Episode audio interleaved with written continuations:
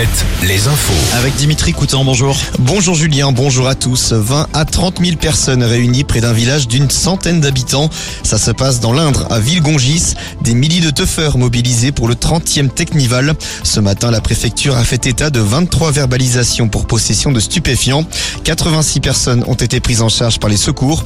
17 d'entre elles sont en urgence relative. Désormais, ce sont 240 gendarmes qui se trouvent sur les lieux.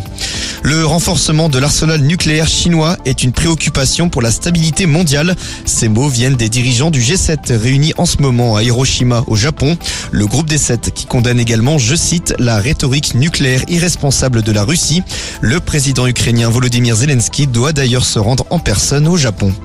La tenture de l'Apocalypse, inscrite au registre Mémoire du Monde de l'UNESCO, c'était une volonté de l'ancien maire d'Angers et désormais ministre Christophe Béchu. C'est chose faite. Exposée au château d'Angers, la tenture de l'Apocalypse est la plus grande tapisserie médiévale conservée au monde. Pour rappel, elle mesure plus de 100 mètres de long pour 4,5 mètres de haut. On passe au sport avec euh, du foot tout d'abord. Oui, avant-dernière journée de national ce soir. Dans la course pour le maintien, Châteauroux, Saint-Brieuc et Cholet seront à domicile. Déplacement en revanche pour Le Mans. Et puis le troisième du championnat Concarneau affronte Bourg-en-Bresse.